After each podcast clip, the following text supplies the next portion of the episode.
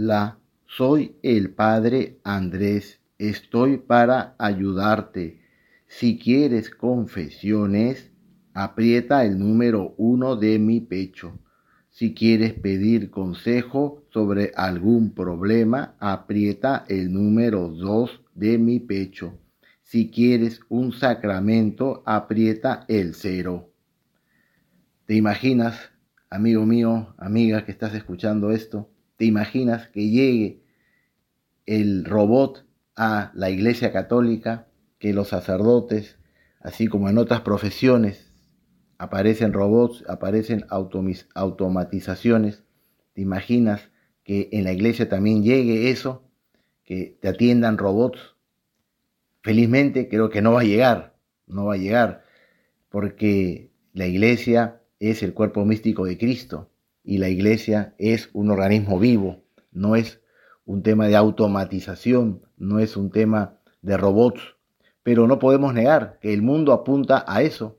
Cientos, millones de trabajadores han perdido su trabajo porque se han visto reemplazados por los robots, por la inteligencia artificial por sistemas automatizados, por máquinas. Y muchas profesiones van a seguir cambiando, variando, para adecuarse a esa realidad. Es el futuro, el presente y el futuro de la humanidad. Cada vez más los robots, los mecanismos automáticos, la inteligencia artificial en general está al servicio de la humanidad y está, como digo, reemplazando a algunas personas.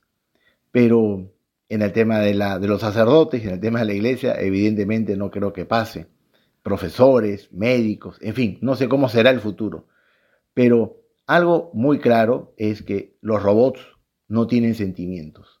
Los robots pueden tener muchísimo conocimiento, son máquinas maravillosas que te dan pues resultados, te dan cálculos, hasta ahora con la inteligencia artificial te hacen tesis doctorales, te responden muchas preguntas. Como digo, ayudan mucho en la vida, pero no tienen empatía, no tienen y no van a tener sentimientos, porque es propio del ser humano. Es propio del ser humano tener esa capacidad de empatizar, de alegrarse, de entristecerse. ¿Por qué? Porque somos creados a imagen y semejanza de Dios. Porque Dios en su intimidad también tiene esa capacidad, esa capacidad de amar principalmente. Y es esa capacidad de amar, esa, esa capacidad de sentir con los demás que ha hecho que Dios mismo se haga hombre, que el Señor nos mire, nos mire, nos escuche, nos acompañe, siempre con una dedicación plena, con un amor, un amor de un padre hacia su hijo único.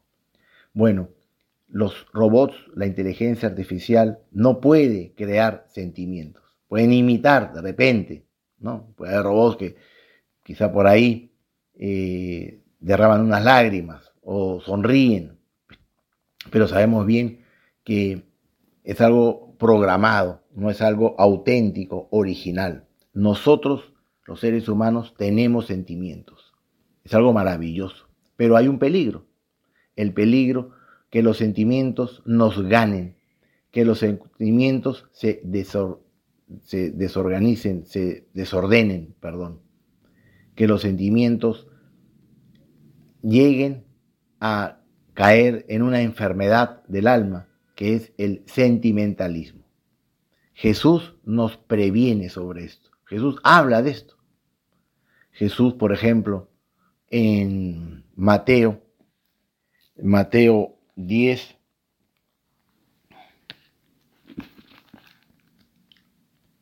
Número 37 nos dice, el que ama a su padre o a su madre más que a mí, no es digno de mí.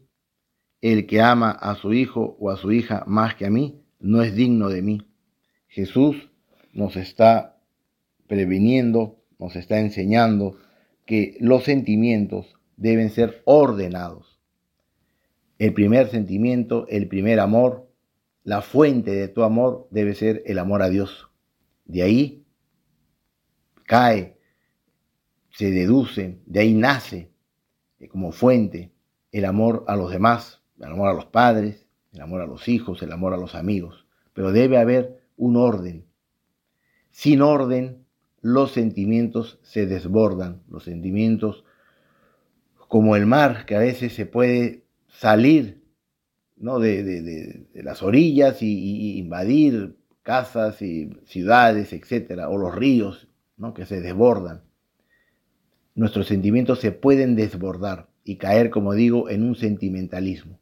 Y ese sentimentalismo tiene manifestaciones claras de desorden, cuando, por ejemplo, por el amor a, una pareja, faltas a clases, cuando por querer ayudar a un amigo o a una amiga caes en actos deshonestos, de ayudarlos en un examen, de ayudarlos en un trabajo, en la universidad, en el colegio. Está bien ayudarlos, pero me, refiero a, a, una ayuda ilícita, a una ayuda que va contra la moral, haciendo el trabajo en nombre de él, por ejemplo, o respondiendo un examen, haciéndote pasar por otra persona, o por ejemplo, haciéndole un trabajo que él debe hacer y simplemente porque te da pena que la otra persona se, se canse, tú se lo haces.